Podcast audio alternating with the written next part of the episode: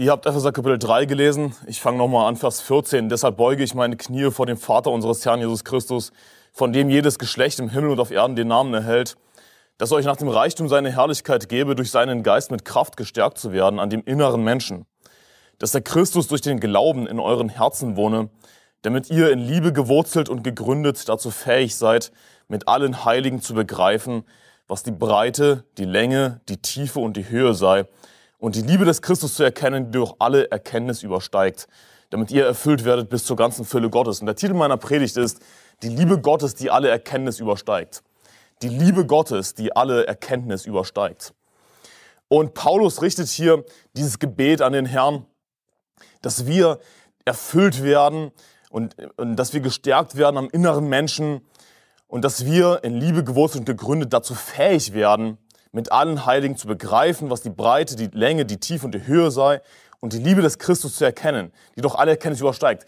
Das ist so das Größte, was wir eigentlich erreichen können in unserem christlichen Leben. Natürlich denken wir viel auch an die Werke, die wir tun sollen, dass wir Seelen gewinnen gehen. Das ist das größte Werk, dass wir Seelen gewinnen gehen. Aber wirklich, wenn es um unser persönliches Leben geht, was ist das Größte, das wir erreichen können? Dass wir mehr und mehr Christus erkennen, dass wir mehr und mehr Gemeinschaft mit Gott haben, dass wir die Liebe des Christus mehr und mehr erkennen, die doch aber alle Erkenntnis übersteigt. Das heißt, wir werden niemals in diesem Leben ankommen, sondern wir können immer nur ein bisschen näher kommen und einfach ein bisschen näher die Liebe Christi, die Liebe Christi erkennen, die doch alle Erkenntnis übersteigt. Und schlagt 1. Mose Kapitel 22 auf, 1. Mose Kapitel 22. Die Lehren des Neuen Testaments die werden natürlich verdeutlicht, veranschaulicht durch viele Geschichten, durch Begebenheiten im Alten Testament. Und wenn wir an die Liebe Christi denken, denken wir automatisch an das Neue Testament. Aber es gibt eine Begebenheit in 1. Mose 22, die uns sehr deutlich veranschaulicht. Die Liebe Christi, die Liebe Gottes, die alle Erkenntnis übersteigt. Ihr seid in 1. Mose Kapitel 22 und ich lese vor, in Vers 1, und es geschah nach diesen Begebenheiten, da prüfte Gott den Abraham und sprach zu ihm, Abraham. Und er antwortete, hier bin ich. Und bevor ich weiterlese, es heißt hier, da prüfte Gott den Abraham. Und Prüfung und Versuchung geht eigentlich Hand in Hand. Das sind eigentlich Synonyme. Aber ich möchte einfach kurz darauf eingehen, dass du Prüfung bzw. Versuchung besser verstehst, diese Begrifflichkeit. Die Bibel sagt zum Beispiel in Jakobus 1, Vers 13, dass Gott niemanden zum Bösen versucht. Gott versucht niemanden zu Sünde, aber Gott versucht uns, Gott prüft uns, um eben zu sehen, wie groß unser Glaube ist. Und wenn wir durch diese Prüfungen gehen, dann wird unser Glaube natürlich gestärkt. Aber hier ist der Unterschied zum Teufel. Der Teufel versucht natürlich auch. Der Teufel versucht uns zum Bösen, er versucht uns zu Fall zu bringen. Das ist sein Ziel. Er hat versucht, Jesus zu Fall zu bringen. Ist natürlich daran gescheitert. Ja, Jesus wurde vom Geist in die Wüste geführt, damit er vom Teufel versucht würde. Jesus hat sich natürlich nicht versuchen lassen zur Sünde. Er hat natürlich standgehalten. Der Teufel mit seinen Versuchungen versucht uns eben zu Fall zu bringen. Aber wenn wir von Gott geprüft werden, dann dient das zu unserem Besten. Wenn wir durch Gottes Prüfungen gehen, werden wir gestärkt in unserem Glauben. Wir sehen eben, dass Abraham ein großer Glaubensheld war. Abraham ist der Glaubensheld, an den wir denken, nicht wahr? Also Gott prüfte den Abraham und sprach zu ihm, Abraham. Und er antwortete, hier bin ich. Ihr seid in 1. Mose 22, Vers 2. Und er sprach, nimm doch deinen Sohn, deinen einzigen, den du lieb hast, Isaak, und geh hin in das Land Moria und bringe ihn dort zum Brandopfer da auf einem der Berge, den ich dir nennen werde. Ich meine, was für eine Prüfung, was für ein unfassbarer Befehl. Nimm doch deinen Sohn. Und Gott betont, deinen einzigen, den du lieb hast, Isaak. Geh hin das Land Moria und bring ihn dort zum Brandopfer da, auf einem der Berge, die ich dir nennen werde. Was für eine unfassbare Prüfung, was für eine Aufforderung, seinen eigenen Sohn zu opfern. Und wir sehen hier natürlich gleich zu Beginn dieser Begebenheit die eindeutige Parallele zu Jesus Christus, die eindeutige Parallele zum Neuen Testament. Deswegen nutze ich eben dieses Beispiel aus dem Alten Testament, dass wir heute an diesem Samstag die Liebe Christi, die Liebe Gottes mehr und mehr erkennen, die doch alle Erkenntnis übersteigt. Und Gott sagt, deinen einzigen, den du lieb hast. Und natürlich denken wir sofort, wie gesagt, an das Neue Testament. Beispielsweise heißt es über Jesus, siehe mein Knecht, den ich erwählt habe, mein Geliebter, an dem meine Seele wohlgefallen hat. Und in Johannes 3, Vers 16 heißt es, denn so sehr hat Gott die Welt geliebt, dass es seinen eingeborenen Sohn gab. Das heißt, seinen einzig geborenen Sohn gab, damit jeder, der an ihn glaubt, nicht verloren geht, sondern ein ewiges Leben hat. Oder wir denken an die Taufe Jesu, wo die Stimme vom Himmel kommt, Gott der Vater spricht vom Himmel. Dies ist mein geliebter Sohn, an dem ich wohlgefallen habe. Und die Erscheinung auf dem Berg, als Jesus verklärt wurde, sein Angesicht leuchtete wie die Sonne, seine Kleider wurden weiß wie das Licht. Und es spricht eben wieder Gott der Vater vom Himmel. Dies ist mein geliebter Sohn, an dem ich wohlgefallen habe, auf ihn sollt ihr hören. Also die eindeutige Parallele zum Neuen Testament. Abraham repräsentiert Gott den Vater und Isaak repräsentiert Gott den Sohn, Jesus Christus. Aber warum heißt es hier eigentlich deinen einzigen? In 1. Mose 22, Vers 2. Nimm doch deinen Sohn, deinen einzigen, den du lieb hast, Isaak. Denn Isaak war ganz genau genommen nicht der einzige Sohn Abrahams. Abraham hatte einen erstgeborenen Sohn, Ismael. Aber Ismael war ein illegitimes Kind. Ismael war ein Bastard. Er wurde geboren von Hagar, von der Magd und nicht von Abrahams Frau, von Sarah. Isaak dagegen war eben das legitime Kind und er war der Sohn der Verheißung. Deswegen heißt es hier, nimm doch deinen Sohn, deinen einzigen, den du lieb hast, Isaak.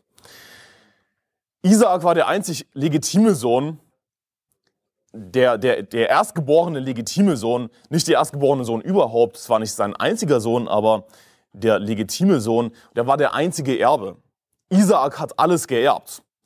Warum? Weil Isaak eben der Sohn der Verheißung war. Und Isaak deutet eben auf Jesus Christus hin. Er ist Abrahams Same. Isaak ist Abrahams Same, der Sohn der Verheißung. Und letzten Endes ist Jesus Christus Abrahams Same. Und wenn wir aber Christus angehören, so sind denn wir Abrahams Same und nach der Verheißung Erben. Und wie reagiert Abraham auf diesen unfassbaren Befehl, seinen einzigen Erben, den Sohn der Verheißung, den Gott ihm gegeben hat, von Sarah, die eigentlich unfruchtbar war? Wie reagiert Abraham auf diesen Befehl, seinen einzigen Sohn zu schlachten, zu opfern? Was lesen wir in Vers 3? Da stand Abraham am Morgen früh auf und sattelte seinen Esel und er nahm zwei Knechte mit sich und seinen Sohn Isaak und er spaltete Holz zum Brandopfer, machte sich auf und ging hin an den Ort, den Gott ihm genannt hatte. Und er macht es einfach. Er reagiert einfach auf Gottes Befehl, macht es einfach. Und man muss sich an der Stelle fragen, warum tut Abraham das? Warum würde Abraham seinen einzigen Sohn, den, den er lieb hat, Isaak, hindeuten auf Jesus Christus. Warum würde er ihn nehmen und mit ihm in San Moria gehen, auf einen der Berge und ihn dort schlachten, als Brandopfer darbringen auf einem Altar? Warum, warum würde er das tun? Natürlich, er hat es getan im Gehorsam Gott gegenüber, aus Liebe Gott gegenüber, weil Gott es ihm gesagt hat. Deswegen ist Abraham so ein großer Glaubensheld. Aber Abraham repräsentiert natürlich Gott den Vater. Und denken wir daran, dass Gott der Vater niemanden über ihm hatte, der ihm gesagt hätte, seinen einzigen Sohn, den er lieb hat, Jesus Christus zu opfern. Gott hatte niemanden über ihm, der ihm das gesagt hätte, der ihm das befohlen hätte. Abraham, er konnte sich auf Gott berufen. Ja, Gott hat es mir befohlen. Ich gehorche Gott. Ich liebe Gott. Ich will seinen Willen tun. Abraham hatte es sozusagen leichter, in Anführungszeichen, weil er eben den Befehl Gottes hatte. Aber Gott hatte niemanden über ihm, der ihm das befohlen hätte. Gott hat aus freien Stücken seinen eigenen Sohn, seinen einzigen Sohn, den er lieb hat, Jesus Christus für uns geopfert, für uns geschlachtet. Und das ist mein erster Punkt, die Liebe des Vaters. Ja, wir schauen uns heute in dieser Predigt die Liebe Gottes an, die doch alle Erkenntnis übersteigt. Wir wollen die Liebe Gottes mehr erkennen, die alle Erkenntnis übersteigt. Und mein erster Punkt ist die Liebe des Vaters. Abraham ist hier natürlich der Protagonist in der Geschichte, weil er eben Gott den Vater repräsentiert, er ist der Handelnde. Und wenn auf diese Geschichte Bezug genommen wird im Neuen Testament, dann geht es meistens, äh, geht es eigentlich immer nur um Abraham. Es wird immer Abraham erwähnt in Hebräer Kapitel 11 beispielsweise oder auch in Jakobus Kapitel 2. Und ich, das ist nicht wirklich das Hauptthema meiner Predigt, aber ich komme an der Stelle wahrscheinlich nicht darum herum, äh, auf Jakobus Kapitel 2 einzugehen. Deswegen schlagt Jakobus Kapitel 2 auf. Die Opferung Isaaks wird natürlich erwähnt in Jakobus Kapitel 2, wo es dann heißt, dass Abraham gerechtfertigt wurde, als er eben Isaak darbrachte. Und da heißt es in Jakobus Kapitel 2, Vers 21, Wurde nicht Abraham, unser Vater, durch Werke gerechtfertigt, als er seinen Sohn Isaak auf dem Altar darbrachte? Jakobus Kapitel 2, Vers 22. Siehst du, dass der Glaube zusammen mit seinen Werken wirksam war, dass der Glaube durch die Werke vollkommen wurde? Und so erfüllte sich die Schrift, die spricht, Abraham aber glaubte Gott, und das wurde ihm als Gerechtigkeit angerechnet. Und er wurde ein Freund Gottes genannt. So seht ihr nun, dass der Mensch durch Werke gerechtfertigt wird und nicht durch den Glauben allein. Und ich gehe darauf ein, weil das natürlich manchen Leuten äh, einfallen wird. Jakobus Kapitel 2, wenn wir hier über die Opferung Isaaks nachdenken, wie Abraham Gott einfach gehorcht hat und allen Ernstes seinen einzigen Sohn Isaak bereit war zu schlachten. Dann denken wir natürlich an Jakobus Kapitel 2. Und das ist ein Kapitel, mit dem sich viele schwer tun, deswegen will ich kurz darauf eingehen, kurz einen Exkurs machen. Wenn es hier heißt, dass Abraham gerechtfertigt wurde, durch Werke gerechtfertigt wurde, als er seinen Sohn Isaac auf dem Altar darbrachte, dann geht es natürlich nicht um das ewige Leben. Denn wir wissen schon aus 1. Mose Kapitel 15, dass Abraham gerechtfertigt wurde in Gottes Augen durch den Glauben, durch den Glauben allein. Und das war lange bevor Isaac überhaupt geboren war. Geschweige denn, dass Abraham bereit war, Isaak darzubringen als, als Brandopfer. Lange bevor Isaak geboren war, war Abraham schon gerechtfertigt. Wie? Durch den Glauben. Natürlich, nicht durch die Werke. Also, wenn wir hier lesen und Irrlehrer verdrehen das natürlich. Sie sagen, ja siehst du, Abraham wurde eben durch die Werke gerechtfertigt. Und wenn dein Glaube keine Werke hat, dann ist das gar kein Glaube. Ja, du brauchst auch die Werke. Aber Moment mal. Abraham war schon gerechtfertigt durch den Glauben, bevor Isaac überhaupt geboren war. Also es geht hier, Jakobus Kapitel 2, Vers 21, nicht um Rechtfertigung im Sinne von ewiges Leben, im Sinne von Errettung. Das ist nicht, worum es hier geht. Aber worum geht es hier? Abraham wurde gerechtfertigt, natürlich zum einen in unseren Augen, ja dass wir eben seinen Glauben sehen durch die Werke. Wir können nicht wirklich in das Herz eines Menschen schauen, sondern wir sehen natürlich nur die Werke. Und du sagst jetzt vielleicht, aber nein, Anselm, ich will darauf pochen, es geht hier um Rechtfertigung in Gottes Augen. Okay, wenn du sagst, dass es hier um Rechtfertigung in Gottes Augen geht, kann man so auslegen. Aber dann lass uns das richtig auslegen. Wenn es hier um Rechtfertigung in Gottes Augen geht, in Jakobus 2, Vers 21, dann ist es eine Rechtfertigung im Sinne von, Abraham, du hast mich so sehr geliebt, du warst mir so gehorsam, du bist es wert. Du bist jetzt gerechtfertigt in meinen Augen, mein Freund genannt zu werden. Könnte Gott sozusagen zu ihm sagen. Also wenn es hier um Rechtfertigung in Gottes Augen geht, dann wäre das eine Rechtfertigung im Sinne von, dass er eben, dass er es wert war durch dieses unfassbare Werk, durch diese unfassbare Tat, durch seinen Gehorsam, dass es wert war, dass er gerechtfertigt wurde, in Gottes Augen sein Freund genannt zu werden. Denn das ist, was wir hier im Kontext lesen. Und so erfüllte sich die Schrift, die spricht, Abraham aber glaubte Gott, das wurde ihm als Gerechtigkeit angerechnet. Und da wird hier eben erstmal erwähnt, Abraham war durch Glauben gerechtfertigt. Er wurde durch den Glauben gerettet. Und rate mal was, darauf wird Bezug genommen in Römer Kapitel 4. Und was lesen wir dann in Römer Kapitel 4?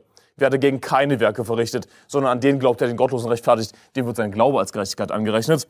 Also, die Bibel, auch in diesem Vers stellt natürlich erstmal fest, Abraham war schon gerechtfertigt in den Augen Gottes im Sinne von Errettung, im Sinne von ewiges Leben. Aber dann geht der Vers weiter, und er wurde ein Freund Gottes genannt. Also wie wurde Abraham durch Werke gerechtfertigt, wenn du unbedingt sagen willst, in Gottes Augen. Nun, dann wäre das eben eine Rechtfertigung im Sinne von, hey, du bist es wert, Abraham, du bist jetzt gerechtfertigt, mein Freund genannt zu werden. Denn wir, wir sind nicht automatisch Gottes Freunde, sondern Jesus selbst sagt, äh, ihr seid meine Freunde, wenn ihr tut, was immer ich euch gebiete, so ungefähr. Wir werden nicht gerettet, indem wir tun, was immer uns Gott gebietet, sondern indem wir glauben. Aber zusätzlich können wir Gottes Freund genannt werden.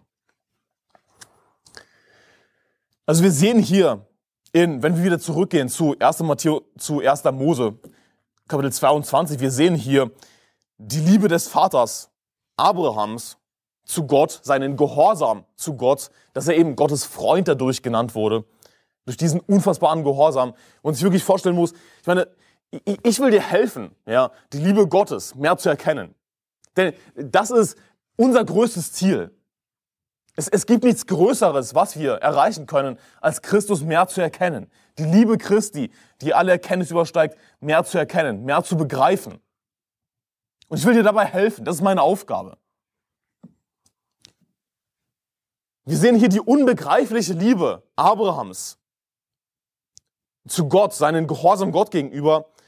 Aber das ist natürlich nur ein Schatten, der hindeutet auf die Liebe Gottes des Vaters. Wir sehen hier die unbegreifliche Liebe Gottes zu uns Sündern. Abraham, er hatte es sozusagen leichter. Ja, Abraham konnte sich auf Gott berufen. Gott hat es mir befohlen. Ich gehorche Gott. Ich glaube Gott. Gott wird auch für ein Opferlamm sorgen, sagt er dann. Dazu kommen wir dann später noch. Ich glaube Gott. Ich liebe Gott. Ich gehorche Gott. Ich will Gottes Freund sein. Ich, ich, ich werde das tun im Vertrauen auf Gott. Aber Gott hatte niemanden über ihm, der ihm gesagt hätte, opfere deinen Sohn zum Brandopfer. Schlachte deinen Sohn. Sondern warum hat Gott der Vater das getan? Warum würde jemand das tun, seinen eigenen Sohn zu opfern? Aber es ist die Liebe Gottes, die alle Erkenntnis übersteigt. Warum? Denn so sehr hat Gott die Welt geliebt, dass es seinen eingeborenen Sohn gab, damit jeder, der an ihn glaubt, nicht verloren geht, sondern ein ewiges Leben hat. Aber andere, warum? Wie könnte jemand sowas tun? Aber es ist eben die Liebe Gottes, die alle Erkenntnis übersteigt. Die unbegreifliche Liebe Gottes zu uns Sündern. Zu Menschen, die es nicht wert sind. Wir lesen weiter in Vers 4, 1. Mose Kapitel 22, Vers 4. Am dritten Tag erhob Abraham seine Augen und sah den Ort von ferne. Da sprach Abraham zu seinen Knechten, bleibt ihr hier mit dem Esel, ich aber und der Knabe wollen dorthin gehen und anbeten, und dann wollen wir wieder zu euch kommen. Und das hat mich spontan erinnert an den Garten Gethsemane. Jesus geht vor seiner Kreuzigung in den Garten Gethsemane, um eben anzubeten. Und er sagt zu seinen Jüngern, bleibt ihr hier, ich aber will dorthin gehen und beten, so ungefähr. Also in, in der schlimmsten Stunde seiner Versuchung. In dieser schmerzhaften, traurigen Stunde sucht er natürlich die Gemeinschaft mit seinem Vater. Und geht eben hin, um anzubeten. Das ist eine, eine ungefähre Parallele, die wir hier finden. Also vor der Kreuzigung hatte der Vater noch Gemeinschaft mit Jesus. Jesus ist ins Gebet gegangen, der Vater hatte noch Gemeinschaft mit Jesus Christus. Dann am Kreuz hat der Vater Jesus natürlich verlassen. Und Jesus schreit, mein Gott, mein Gott, warum hast du mich verlassen? Aber bis dahin hatte Gott der Vater noch Gemeinschaft mit seinem Sohn Jesus Christus. Aber was wirklich interessant ist an dem Vers, in Vers 5, dass es heißt, und dann wollen wir, wir wieder zu euch kommen. Also, Abraham weiß, er soll jetzt seinen Sohn Isaak schlachten, seinen Sohn Isaak zum Brandopfer darbringen. Aber er sagt zu den Knechten, bleibt ihr hier mit dem Esel, ich aber und der Knabe wollen dorthin gehen und anbeten und dann wollen wir wieder zu euch kommen. Also Abraham hat im Hinterkopf, dass Gott für irgendeinen Ausweg sorgen wird. Und wir sehen das dann später noch, ich will jetzt nicht zu, zu viel vorgreifen, aber Abraham hat im Hinterkopf, Gott kann für einen Ausweg sorgen. Wir, also ich und mein Sohn, wir werden wieder zu euch zurückkommen. Und es deutet natürlich auf Jesus Christus alles hin. Auf die Kreuzigung hin, dann letzten Endes auch auf die Auferstehung.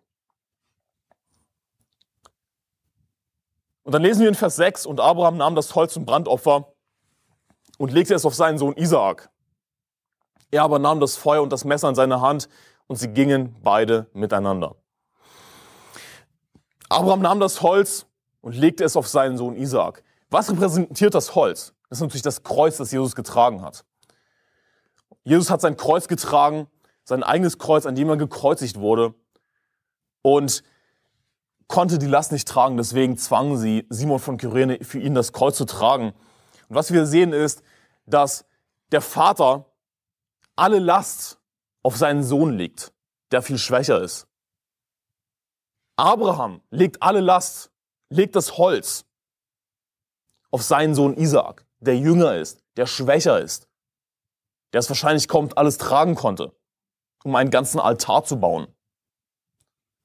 Warum lässt Abraham seinen Sohn durch so etwas gehen? Nun, was das repräsentiert, ist natürlich, dass Gott der Vater seinem einzigen Sohn, seinem einzig geborenen Sohn, die ganze Last der Sünde auflädt. Alle Sünde hat Jesus Christus getragen. Er, der ausgepeitscht wurde, der verspottet wurde, der die Last kaum tragen konnte, er musste alle Sünde der ganzen Welt tragen. Jesus ist der Einzige, der unsere Sünde tragen kann, der unsere Sünde vergeben kann und er hat alle Sünde getragen. Er hat alle unsere Übertretung, alle unsere Schuld auf sich genommen. Genauso musste auch Isaak die ganze Last tragen. Musste Isaak das Kreuz tragen, das Holz zum Brandopfer tragen. Er aber nahm das Feuer, Vers 6, und das Messer in seine Hand und sie gingen beide miteinander. Vers 7. Da sprach Isaak zu seinem Vater Abraham, mein Vater. Und er antwortete, hier bin ich, mein Sohn. Der sprach, siehe, hier ist Feuer und Holz. Wo ist aber das Lamm zum Brandopfer?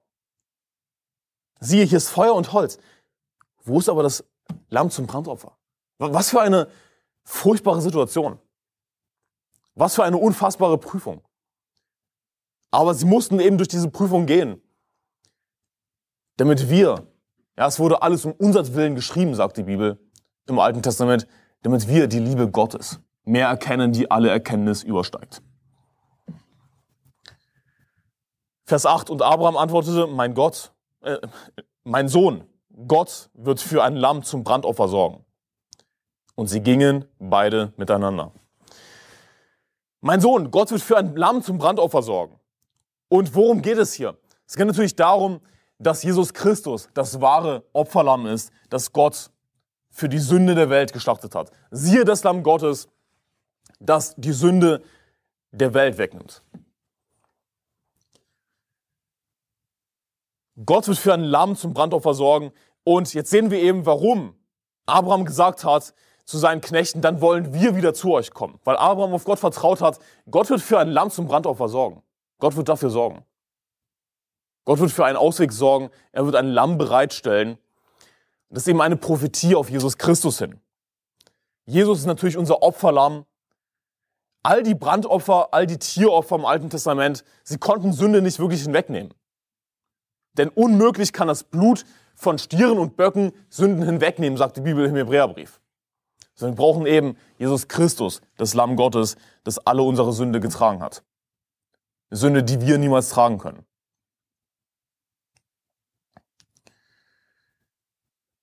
Und was wir sehen in diesen Prophetien ist, wenn wir dann weiterlesen, da will ich jetzt nicht zu, zu sehr vorgreifen, aber letzten Endes ist es eben kein Lamm, das Gott bereitstellt, sondern es ist ein Widder. Und bei Prophetien im Alten Testament ist es immer so, dass es eine unmittelbare Erfüllung gibt, die keine perfekte, keine vollkommene Erfüllung ist, wo manche Details irgendwie nicht so ganz richtig zu sein scheinen. Dann gibt es eine Erfüllung, in eher ferner Zukunft. Aus Abrahams Sicht natürlich war die Kreuzigung Jesu noch in ferner Zukunft. Oder andere Prophetien, die beziehen sich auf die Endzeit. Es gibt eine unmittelbare Erfüllung. Ja, Prophetien haben typischerweise eine zweifache Erfüllung, eine unmittelbare Erfüllung und dann eine, die, die wahre, die vollkommene Erfüllung erst in ferner Zukunft. Denn das wahre Opferlamm hat Gott hier natürlich noch nicht bereitgestellt, sondern es war eben ein Tier, das Gott bereitgestellt hat. Aber worauf ich hier wirklich eingehen möchte, in Vers 8, ist diese Aussage, und sie gingen beide miteinander.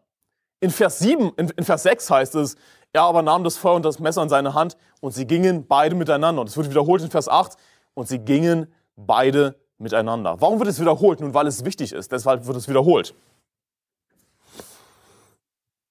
Was die Bibel uns damit sagen möchte, ist, Abraham machte diese Erfahrung zusammen mit seinem Sohn durch. Sie gingen beide miteinander. Es wird wiederholt. Sie hatten beide Gemeinschaft in dieser Situation. In dieser schwierigsten, dramatischsten Situation ihres Lebens wahrscheinlich. Hatten sie beide Gemeinschaft. Abraham musste diese Erfahrung zusammen mit seinem Sohn durchmachen, musste seine Angst sehen, musste sein Leiden sehen wie er unter der Last des Kreuzes leidet, wie er unter der Last des Holzes leidet. Seine Angst, sein Hadern. Siehe, hier ist Feuer und Holz. Wo war das Lamm zum Brandopfer? Was machst du, mein Vater? Was wird das? Und Abraham musste das zusammen mit seinem Sohn durchmachen. Sie gingen beide miteinander. Und genauso sah Gott der Vater alles, was sein Sohn durchmachen musste, was Jesus Christus durchmachen musste. Gott der Vater sah das alles und hat es alles zusammen durchgemacht. Aber er hat es eben geschehen lassen. Warum? Denn so sehr hat Gott die Welt geliebt. So sehr hat Gott die Welt geliebt. Gott hatte niemanden über ihm, der ihm das gesagt hätte, sondern Gott hat es aus freier Liebe, aus freien Stücken uns gegenüber getan. Und die Prüfung Abrahams macht Gottes Liebe für uns ein kleines bisschen greifbarer. Ein kleines bisschen. Ich meine, niemand von uns wird jemals in diesem Leben die Liebe Gottes, die alle Kenntnis übersteigt, wirklich zu 100% erkennen. Aber wir, es macht für uns die Sache ein kleines bisschen greifbarer, wie dramatisch Gottes Liebe ist, wie, wie unfassbar groß Gottes Liebe ist. Das heißt weiter in 1. Mose Kapitel 22, Vers 9. Und als sie an den Ort kamen, den Gott ihm genannt hatte, baute Abraham dort einen Altar und schichtete das Holz darauf. Und er band seinen Sohn Isaak und legte ihn auf den Altar, oben auf das Holz. Und Abraham streckte seine Hand aus und fasste das Messer, um seinen Sohn zu schlachten. Da rief ihm der Engel des Herrn vom Himmel her zu und sprach, Abraham, Abraham! Und er antwortete, hier bin ich. Er sprach, lege deine Hand nicht an den Knaben und tu ihm gar nichts, denn nun weiß ich, dass du Gott fürchtest weil du deinen einzigen Sohn nicht verschont hast, um meinetwillen. Und hier sehen wir eben, warum hat Abraham das getan? Warum war Abraham bereit, seinen Sohn auf das Holz zu binden? Ja, er hat unsere Sünden selbst getragen an seinem Leib auf dem Holz, wie es in 1. Petrus Kapitel 2, Vers 24 heißt. Er hat unsere Sünden selbst, selbst in seinem Leib getragen auf dem Holz. Genauso wurde eben Isaak auf den Altar gebunden, auf das Holz gebunden. Und Abraham steht da mit dem Messer in der Hand, ist bereit, seinen Sohn zu schlachten. Und der Engel hält ihn davon ab und sagt, denn nun weiß ich, dass du Gott fürchtest, weil du deinen einzigen Sohn nicht verschont hast, um meinetwillen. Warum war Abraham bereit dazu, das zu tun? Es war natürlich um Gottes Willen. Und wir sehen dann eben an dieser Geschichte, was Abraham für ein Glaubensheld war. Wie sehr er Gott geliebt hat. Wie sehr er Gott vertraut hat dass er bereit war, seinen einzigen Sohn zu schlachten. Und so unbegreiflich es auch ist, das können wir vielleicht ein bisschen mehr begreifen. Weil er eben Gott gehorsam war. Um, um seinetwillen, um Gottes Willen hat Abraham das getan. Aber wenn wir an die Liebe Gottes des Vaters denken, wie könnte jemand seinen einzig geborenen Sohn opfern? Und das für Sünder. Das ist die Liebe Gottes, die alle Erkenntnis übersteigt. Vers 13, da erhob Abraham seine Augen und schaute, und siehe, da war ein Widder. Da war hinter ihm ein Widder, der sich mit seinen Hörnern im Gestrüpp verfangen hatte. Und Abraham ging hin und nahm den Widder und brachte ihn als Brandopfer dar anstelle seines Sohnes. Und hier sehen wir eben die unmittelbare Erfüllung dieser Prophetie, dass es eben kein Lamm ist, das Gott bereitstellt, sondern es ist ein Widder.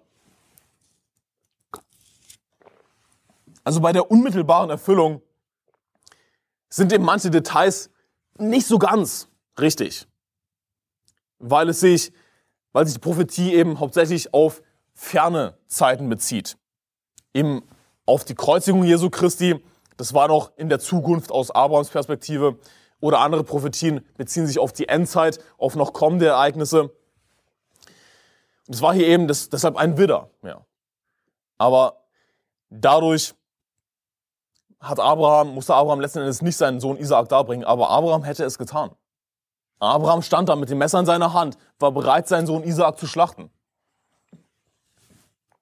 Und ich möchte hier nochmal auf Vers 10 eingehen, wo es heißt, und Abraham streckte seine Hand aus und fasste das Messer, um seinen Sohn zu schlachten. Gott der Vater schlachtet seinen Sohn für die Sünde der Welt und verlässt ihn. Und Jesus Christus schreit am Kreuz, mein Gott, mein Gott, warum hast du mich verlassen? Abraham war die ganze Zeit dabei mit seinem Sohn Isaak. Aber Gott der Vater hat Jesus Christus komplett dahin gegeben und verlassen. Warum hat Gott Jesus verlassen? Das heißt in Habakkuk 1, Vers 13, ihr müsst das nicht aufschlagen, da heißt es in Habakkuk 1, Vers 13, deine Augen sind so rein, dass sie das Böse nicht ansehen können. Du kannst dem Unheil nicht zuschauen. Jesus allein hat die Last getragen. Jesus allein hat das Kreuz getragen. Er hat die Sünde der ganzen Welt getragen. Ist zur Hölle gefahren. Drei Tage und drei Nächte. Und Gott hat alle Sünde eben auf seinen Sohn gelegt. Und Gott konnte ihn nicht mehr anschauen. Deine Augen sind so rein, dass sie das Böse nicht ansehen können. Du kannst dem Unheil nicht zuschauen. Und Jesus sagt, mein Gott, mein Gott, warum hast du mich verlassen? Abraham war kurz davor, es zu tun, um Gottes Willen. Gott der Vater tut es, wie gesagt, um der sündigen Welt willen. Etwas, was wir kaum begreifen können. Wir können es nur veranschaulichen durch die Geschichten wie 1. Mose Kapitel 22. Der Titel meiner Predigt ist die Liebe Gottes, die alle Erkenntnis übersteigt. Die Liebe Gottes, die alle Erkenntnis übersteigt. Aber wenn du aufmerksam mitgelesen hast, in Epheser Kapitel 3, Vers 19, da heißt es eigentlich, die Liebe Christi, die alle Erkenntnis übersteigt. Die Liebe Christi konkret, die alle Erkenntnis übersteigt. Und beim Lesen von 1. Mose Kapitel 22 ist mir aufgefallen, dass Isaak oftmals vergessen wird. Wenn wir 1. Mose 22 lesen, die Opferung Isaaks, dann denken wir eigentlich über Abraham nach. Was auch daran liegt, dass Abraham eben der Protagonist ist natürlich. Er ist der hauptsächlich Handelnde. Und Abraham wird erwähnt mehrmals im Neuen Testament aufgrund seines großen Glaubens, dass er eben bereit war, seinen eigenen Sohn zu schlachten. In Hebräer Kapitel 11 lesen wir von Abraham und in Jakobus Kapitel 2. Und wir tendieren dazu, in 1. Mose 22 Isaak zu vergessen weil Isaak eben so extrem passiv ist, weil Isaak eigentlich gar nichts macht, sondern alles über sich ergehen lässt. Aber genau das ist der Punkt. Genau darum geht es, dass Isaak so passiv ist. Weil Isaak eben Jesus Christus repräsentiert, der alles über sich hat ergehen lassen. Also mein erster Punkt war die Liebe des Vaters. Die Liebe des Vaters, die alle Erkenntnis übersteigt. Aber jetzt geht es um die Liebe des Sohnes. Schauen wir uns Isaak an. Wollen wir Isaak nicht vergessen?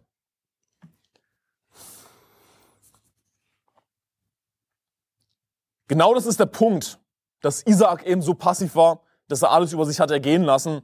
Er lässt sich auf den Altar binden. Sein eigener Vater steht über ihm, ist kurz davor, ihn zu schlachten. Und er wehrt sich nicht. Ja, er schreit nicht, was, was, was tust du da? Er, er versucht sich nicht irgendwie äh, daraus zu winden. Ja, er ist, er ist gebunden auf den Altar, versucht nicht irgendwie zu fliehen. Was tust du da? Willst du mich töten? Willst du mich ermorden? Sondern er lässt es einfach über sich ergehen. Er ist, er vollkommen passiv. Sein eigener Vater über ihn mit dem Messer, kurz davor ihn zu schlachten, und Isaak wehrt sich nicht. Er lässt es über sich ergehen. Schlagt Jesaja Kapitel 53 auf, Jesaja Kapitel 53. Während ihr Jesaja, Jesaja Kapitel 53 aufschlagt, lese ich vor aus Römer Kapitel 5. Denn Christus ist, als wir noch kraftlos waren, heißt es in Römer Kapitel 5, Vers 6, denn Christus ist, als wir noch kraftlos waren, zur bestimmten Zeit für Gottlose gestorben. Nun stirbt kaum jemand für einen Gerechten.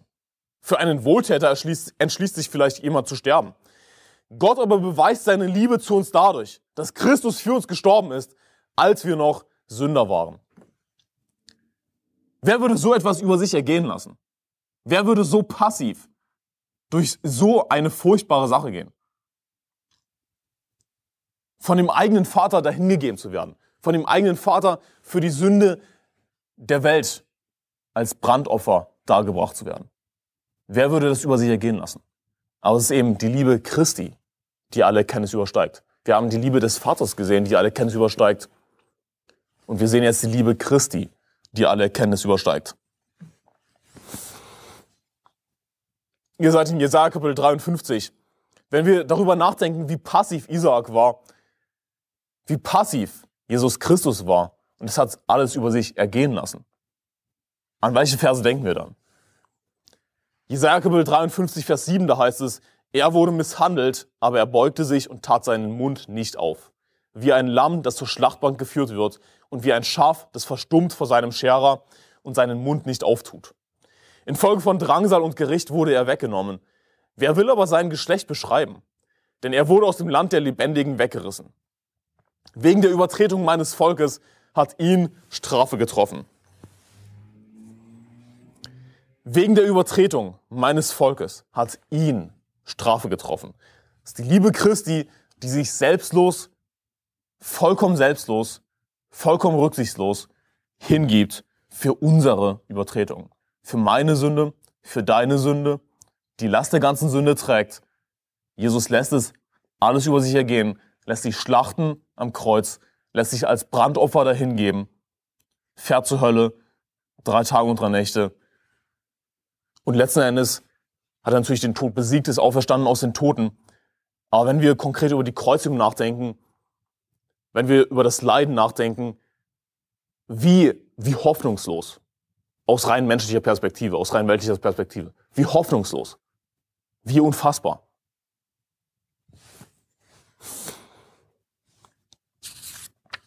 Und es heißt hier in Jesaja Kapitel 53, Vers 8, Wer will aber sein Geschlecht beschreiben? Ich möchte auf diese, dieses Detail eingehen. In Vers 8. Wer will aber sein Geschlecht beschreiben? Denn er wurde aus dem Land der Lebendigen weggerissen. Das ist vielleicht etwas schwierig zu verstehen. Was ist damit gemeint, wenn es hier heißt, wer will aber sein Geschlecht beschreiben? Was die Bibel uns damit sagt, ist im Grunde genommen, dass, dass Jesus, wenn man das ganz einfach unterbricht, dass Jesus keine Nachkommen hatte. Jesus hatte keine Nachkommen. Er hatte kein Geschlecht, das von ihm erzählen würde. Er hatte keine physischen Nachkommen, die von ihm erzählen würden. Wer will aber sein Geschlecht beschreiben? Denn er wurde zum Land der Lebendigen weggerissen. Also aus einer rein menschlichen Perspektive wurde Jesus ganz einfach in der Mitte seines Lebens weggerissen aus dem Land der Lebendigen, hatte keine Nachkommen. Es bleibt einfach nichts übrig. Wer will aber sein Geschlecht beschreiben? Wer bleibt übrig? Niemand. Er hatte keine physischen Nachkommen. Und das ist übrigens ein Vers, der diese widerwärtige Lüge, diese widerwärtige Irrlehre widerlegt. Von wegen, dass Jesus Kinder gehabt hätte mit Maria Magdalena. Die Bibel sagt, wer will aber sein Geschlecht beschreiben, denn er wurde aus dem Land der Lebendigen weggerissen. Jesus hatte keine physischen Nachkommen. Also rein menschlich, weltlich gesehen, was für eine sinnlose, was für eine völlig sinnlose, vollkommen hoffnungslose Tat. Und Betonung natürlich auf rein menschlich, weltlich gesehen. Ja, denn wir wissen, warum Jesus das getan hat. Wir haben den Geist. Ja, wir wissen, dass er für unsere Sünden gestorben ist. Und Jesus hat natürlich Nachkommen im geistlichen Sinne. Wir sind Gottes Kinder. Aber wir sehen hier eben die menschliche, weltliche Perspektive. Er hatte keine Nachkommen, wer will aber sein Geschlecht beschreiben? Und wurde einfach weggerissen aus dem Land der Lebendigen. Was für eine weltlich gesehen hoffnungslose Tat. Sich einfach so, einfach so passiv umbringen zu lassen. Was bleibt übrig? Schlagt Hebräer Kapitel 11, Vers 19 auf. Hebräer Kapitel 11, Vers 19. Während ihr das aufschlagt, lese ich schon vor aus Vers 17. Da heißt es, durch Glauben brachte Abraham den Isaak dar, als er geprüft wurde, und opferte den Eingeborenen, er, der die Verheißungen empfangen hatte, zu dem gesagt worden war, in Isaak soll dir ein Same berufen werden. Er opferte den Eingeborenen und woran denken wir dann? Johannes Kapitel 3, Vers 16. Denn so sehr hat Gott die Welt geliebt, dass es seinen eingeborenen Sohn gab, damit jeder, der an ihn glaubt, nicht verloren geht, sondern ewiges Leben hat. Und kurze Anmerkung zu dem Wort eingeboren. Eingeboren ist nicht hier gemeint im Sinne von ein Eingeborener, im Sinne von Ureinwohner natürlich. Das ist nicht, was damit gemeint ist, sondern das Wort eingeboren bedeutet einzig geboren. Das ist, was damit gemeint ist. Der einzig geborene Sohn.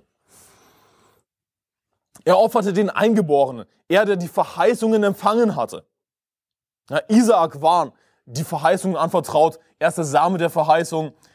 Er ist der, der Sohn, den Gott ihm geschenkt hat, vor dem Jesus Christus kommt. Und wir sind eben durch Jesus Christus Abrahams Same. Wir sind die Söhne der Verheißung. Und gerade den sollte Abraham schlachten, zum Brandopfer dahingeben. Zu dem gesagt worden war, in Isaak soll dir ein Same berufen werden. Isaak, der der Erbe sein sollte, in dem Abraham ein Same berufen werden sollte, der sollte geschlachtet werden. Abraham hätte es trotzdem ja, über sich er, er, ergehen lassen, oder, oder Isaac hätte es über sich, über, über sich ergehen lassen, Abraham hätte es trotzdem getan, trotzdem es so eine eindeutig, menschlich gesehen, hoffnungslose Forderung ist. Moment mal, das ist der einzige Erbe. Das ist der Sohn der Verheißung, den Gott ihm geschenkt hat. Den soll er dahin geben. Genauso wie Jesus Christus der einzig geborene Sohn ist, den Gott dahin gegeben hat. Den Gott geschlachtet hat für unsere Sünde. Wer will aber sein Geschlecht beschreiben? Denn er wurde aus dem Land der Lebendigen weggerissen. Es wäre eigentlich nichts übrig geblieben. Aber warum hätte Abraham es trotzdem getan? Warum hätte Isaak es über sich ergehen lassen? Weil Abraham an die Auferstehung aus den Toten geglaubt hat. Ihr seid in Hebräer Kapitel 11, Vers 19. Er zählte darauf, dass Gott imstande ist, auch aus den Toten aufzuerwecken, weshalb er ihn auch als ein Gleichnis wiedererhielt. Also wir sehen zum einen, wenn wir in 1. Mose 22 lesen, dass Abraham sagt, Gott wird für ein Lamm zum Brandopfer sorgen. Aber wenn wir das dann verbinden mit Hebräer Kapitel 11, Vers 19, mit diesem Detail, das wir dann erst im Neuen Testament erfahren, und so tiefgehend ist die Bibel eben. So unfassbar tiefgehend ist Gottes Wort. Dass wir manche Details erst im Neuen Testament erfahren. Das ist faszinierend, nicht wahr? Wenn wir das beides verbinden, hat sich Abraham wahrscheinlich gedacht, Gott kann für ein Lamm zum Brandopfer sorgen, aber was ist, wenn Gott nicht für ein Lamm zum Brandopfer sorgt? Ich würde trotzdem meinen Sohn schlachten, denn ich glaube, dass Gott ihn aus den Toten auferwecken kann. Und wir sehen hier eben in Hebräer 11, Vers 19, dass Abraham seinen Sohn auch wiedererhielt als ein Gleichnis. Er zählte darauf, dass Gott imstande ist, auch aus den Toten aufzuerwecken, weshalb er ihn auch als, als ein Gleichnis wiedererhielt. Isaac, ja, er ist natürlich nicht wortwörtlich auferstanden aus den Toten. Er wurde nicht wortwörtlich geschlachtet. Das ist alles symbolisch. Aber Abraham hätte es getan. Und er hat auf Gott vertraut. Und er hat Isaac eben zurückerhalten, dadurch, dass letzten Endes ja, Gott für, das, für ein Lamm zum Bratopfer gesorgt hat, genau genommen für einen Widder. Und es deutet auf die Auferstehung der Toten hin. Also rein menschlich-weltlich gesehen, wie unfassbar hoffnungslos. Jesus Christus, der der einzige Erbe ist, der einzig geborene Sohn Gottes, der Same Abrahams. Denn es gibt nur einen Samen Abrahams. Ja. Das wird in Galater 3, Vers 16 betont. Nun sind aber dem Abraham und seinem Samen die Verheißungen anvertraut worden. Ich hoffe, ich zitiere das jetzt richtig. Es heißt aber nicht, und den Samen als von vielen, sondern als von einem Samen und deinem Samen Singular. Und dieser ist Christus. Und dann heißt es weiter, ich glaube in Vers 29, wenn wir aber Christus angehören, so sind wir Abrahams Same und nach der Verheißung Erben. Also es gibt nur den einen Samen. Und Jesus lässt einfach alles passiv über, über sich ergehen. Trägt sein Kreuz, nimmt die ganze Sünde der Welt auf sich und stirbt ohne physische Nachkommen zu hinterlassen. Wie hoffnungslos, weltlich gesehen, menschlich gesehen. Wie sinnlos könnte man denken. Aber es gibt die Auferstehung aus den Toten. Und Jesus hat mehr Nachkommen als alle anderen. Ja, denn, denn wir sind seine Nachkommen. Und es gibt Millionen, ja, wenn nicht Milliarden, die im Himmel erscheinen werden, die alle der Same Abrahams sind. Und Gott lässt Abraham eben durch diese Prüfung gehen, die so hoffnungslos erscheint. Was, was würde übrig bleiben? Aber er hat auf die Auferstehung aus den Toten vertraut. Er hat Gott vertraut, dass er imstande ist, auch aus den Toten aufzuwecken, weshalb er ihn auch als ein Gleichnis wiedererhielt. 1. Mose 22, geht wieder zurück zu 1. Mose 22 in Vers 15. Ich lese die letzten Verse vor. Und der Engel des Herrn rief Abraham zum zweiten Mal vom Himmel her zu und er sprach, Vers 16, ich habe bei mir selbst geschworen, spricht der Herr, weil du dies getan und deinen Sohn, deinen einzigen nicht verschont hast.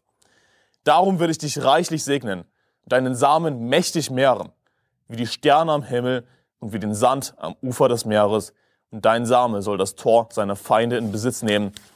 Und in deinem Samen sollen alle Völker der Erde gesegnet werden. Das heißt in Jesus Christus. Erster Same Abrahams. In deinem Samen sollen alle Völker der Erde gesegnet werden, weil du meiner Stimme gehorsam warst. Und ich möchte jetzt mit dem Gedanken schließen. Was haben wir bisher gesehen? Wir haben gesehen die Liebe des Vaters, der bereit ist, aus freien Stücken, ohne dass ihm jemand etwas gesagt hätte. Er hat sich selbst entschieden, uns zu lieben. Wir haben das nötig gehabt. Aber hatte Gott es nötig? Nein. Niemand hat ihn dazu aufgefordert. Aber Gott der Vater hat uns geliebt. So sehr hat Gott die Welt geliebt. Und er ist bereit, seinen einzigen, seinen einzig geborenen Sohn zu schlachten für die Sünde der ganzen Welt. Wer würde so etwas tun? Das ist die größte Liebe, die es gibt. Sogar seinen einzigen Sohn zu opfern. Und das nicht für Wohltäter. Nein. Gott beweist seine Liebe zu uns dadurch, dass Christus für uns gestorben ist, als wir noch Sünder waren. Und wir haben die Liebe des Sohnes gesehen, die Liebe Christi, die alle Kenntnis übersteigt, der sich vollkommen passiv dahin gibt und da alles über sich ergehen lässt.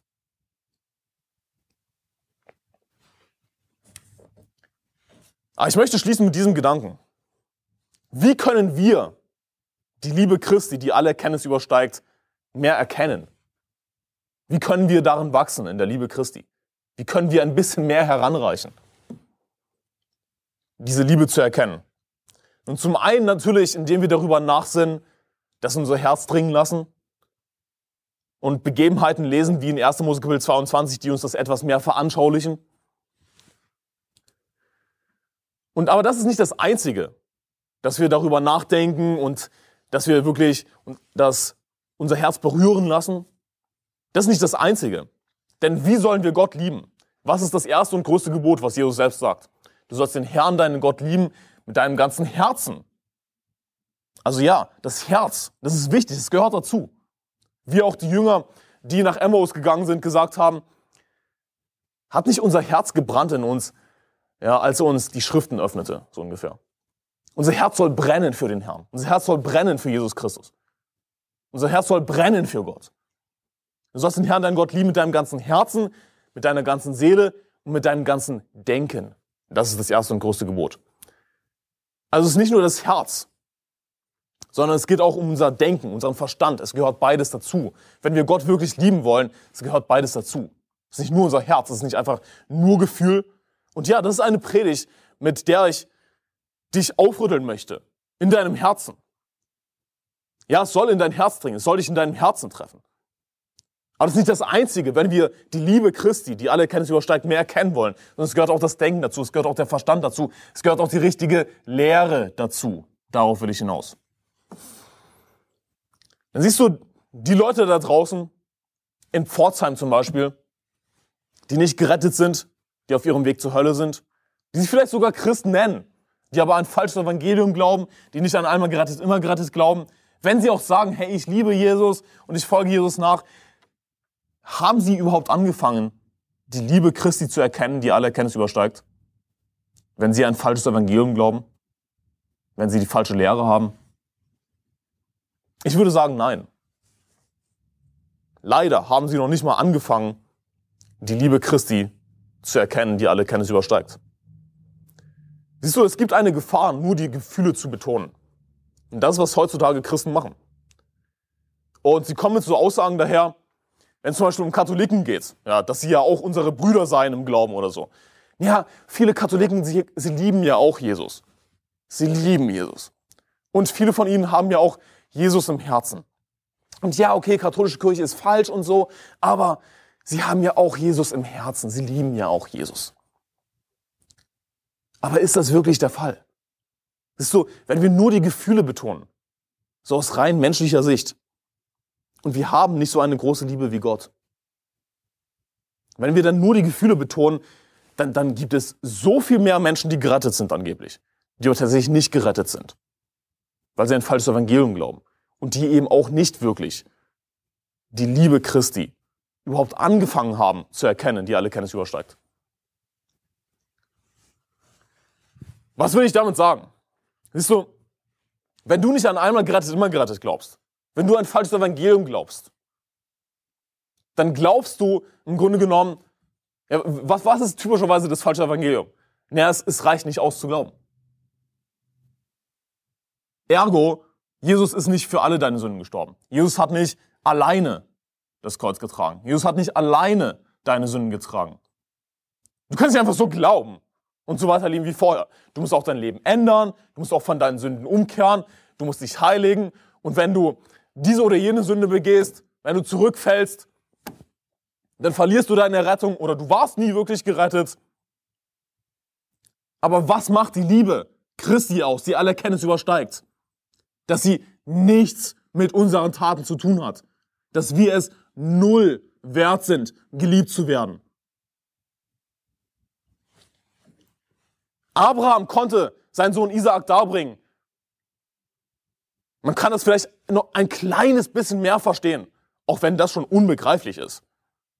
Weil Gott es ihm gesagt hat. Okay, er hatte den Befehl von Gott. Aber Gott hat es einfach aus freien Stücken für uns getan. Warum? Das ist eben die Liebe Gottes, die alle Erkenntnis übersteigt.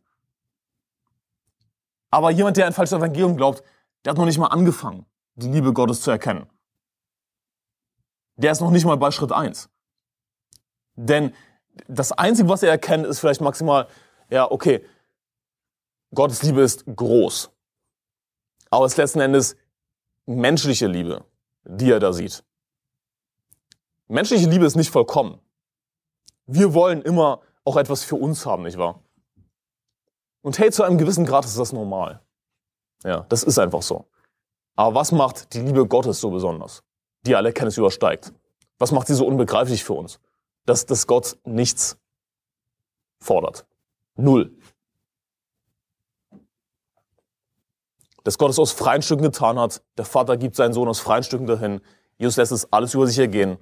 So sehr hat Gott die Welt geliebt, dass es einen eingeborenen Sohn gab, damit jeder, der an ihn glaubt, nicht verloren geht, sondern ewiges Leben hat. Und die Leute da draußen, die nicht gerettet sind, sie haben noch nicht mal angefangen, die Liebe Christi zu erkennen. Also es geht nicht einfach nur um Gefühle, einfach zu sehen, okay, ja, Gottes Liebe ist groß. Und ja, ich liebe ja auch Jesus. Das ist nicht alles. Ist so, worauf ich hinaus will, ist, wenn wir als Baptisten mit der richtigen Lehre daherkommen, die Lehre betonen, wir betonen hauptsächlich die Lehre, nicht wahr? Dann wird uns vorgeworfen, dass es irgendwie lieblos sei. Und dass es irgendwie so spalterisch sei. Oh, ihr seid so lieblos und ihr bringt nur Spaltung mit eurer Lehre. Oder Leute sagen dann, ja, ich habe das, ich habe mal, ich habe das mal in einem Gespräch mitgehört.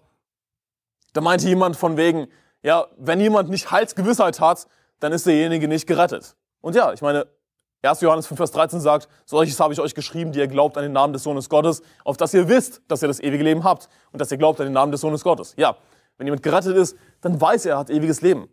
Der Heilige Geist gibt ihm das Zeugnis, dass er Gottes Kind ist und so weiter. Also meinte eben jemand, ja, wenn jemand nicht Heilsgewissheit hat, dann ist derjenige nicht gerettet. Meinte ein anderer, oh, was soll das denn so ungefähr?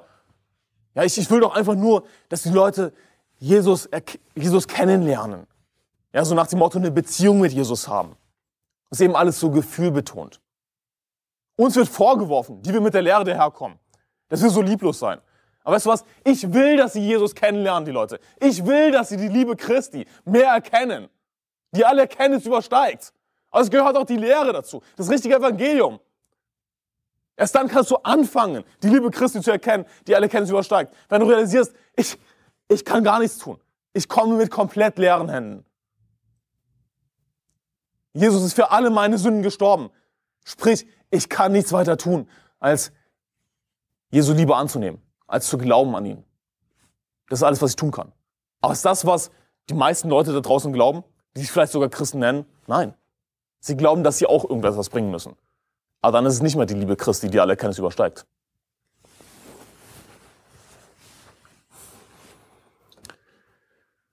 Letzten Endes was will ich mit so einer Predigt erreichen? Nun, wie zu Beginn schon gesagt, natürlich ist es meine Aufgabe, dir zu helfen als Zuhörer, die Liebe Christi mehr zu erkennen, die alle Kenntnis übersteigt. Ich will, dass sich das in deinem Herzen trifft, aber was, was ist die praktische Auswirkung davon? Was will ich praktisch für dich damit erreichen? So, die, die Liebe Christi sollte uns motivieren, ein gerechtes Leben zu führen. Die Liebe Christi sollte uns so treffen in unserem Herzen, dass wir ein gerechtes Leben führen, dass wir auch unser Kreuz auf uns nehmen, Jesus Christus nachfolgen, uns selbst verleugnen. Auch wenn wir das niemals perfekt schaffen werden, nicht wahr? Aber wir wollen näher kommen und wollen uns motivieren lassen, wir wollen uns anspornen lassen durch die Liebe Christi. Also das Paradoxe ist, der Witz an der Sache ist, wir, die wir als Baptisten die kostenloseste Errettung überhaupt predigen, das kostenloseste Evangelium überhaupt, Errettung aus Glauben, komplett ohne die Werke, wir tun gleichzeitig die meisten Werke. Wir gehen am meisten Seelen gewinnen. Wir versuchen ein, ein striktes, gottgefälliges Leben zu führen, das Gott gefällt. Wir kommen mit der richtigen Lehre. Wir wollen ein gottgefälliges, gerechtes Leben leben. Wir wollen Seelen gewinnen gehen, die Werke tun. Warum gerade wir, die wir so ein kostenloses Evangelium predigen, das richtige Evangelium, die richtige Lehre? Warum? Weil wir eben gerade durch die kostenloseste Errettung überhaupt, durch das richtige Evangelium, durch die richtige Lehre, weil wir gerade dadurch die Liebe Christi mehr erkennen, die alle Erkenntnis übersteigt. Und die Liebe Christi spornt uns an, ein gerechtes Leben zu führen. 1. Petrus 2, Vers 24 sagt, er hat unsere Sünden selbst an seinem Leib getragen auf dem Holz, damit wir den Sünden gestorben, der Gerechtigkeit leben mögen. Durch seine Wunden seid ihr heil geworden. Lasst uns beten. Vater im Himmel, ich danke dir für deine Erlösung, ich danke dir für deine Rettung, Herr, und ich danke dir für deine große Liebe, Herr, die wir niemals wirklich zu 100 Prozent begreifen können. Ich danke dir, Vater im Himmel, dass du alle unsere Sünde auf deinen Sohn Jesus Christus geladen hast, dass du bereit warst, uns zu lieben, Herr, und dass du uns ewiges Leben geschenkt hast, dass wir Sicherheit haben in dir, dass wir eine herrliche Zukunft haben vor uns, Herr. Egal was passiert, Herr, so oder so, wir haben unsere, ja, wir haben einen Platz im Himmel, Herr. Dafür danke ich dir, Herr. Und ich danke dir für deine Liebe, Herr Jesus Christus, die wir jetzt schon ein kleines bisschen mehr erkennen dürfen. Ich hoffe, Herr, dass du durch diese Predigt ja, die wirklich viele Christen in ihrem Herzen erreichst, Herr, dass wir motiviert werden durch deine Liebe, Herr Jesus, dir mehr zu dienen und dir nachzufolgen. Und ich bitte dich für die Menschen da draußen, Herr, lass, lass uns sie erreichen mit deiner Liebe, mit dem richtigen Evangelium. Wir wollen, dass sie deine Liebe, Herr Jesus, mehr erkennen. Wir wollen, dass viele von ihnen gerettet werden, Herr. Und bitte segne unsere Kirche, segne diesen Seelengewinnmarathon. Wir beten das in Jesu Namen. Amen.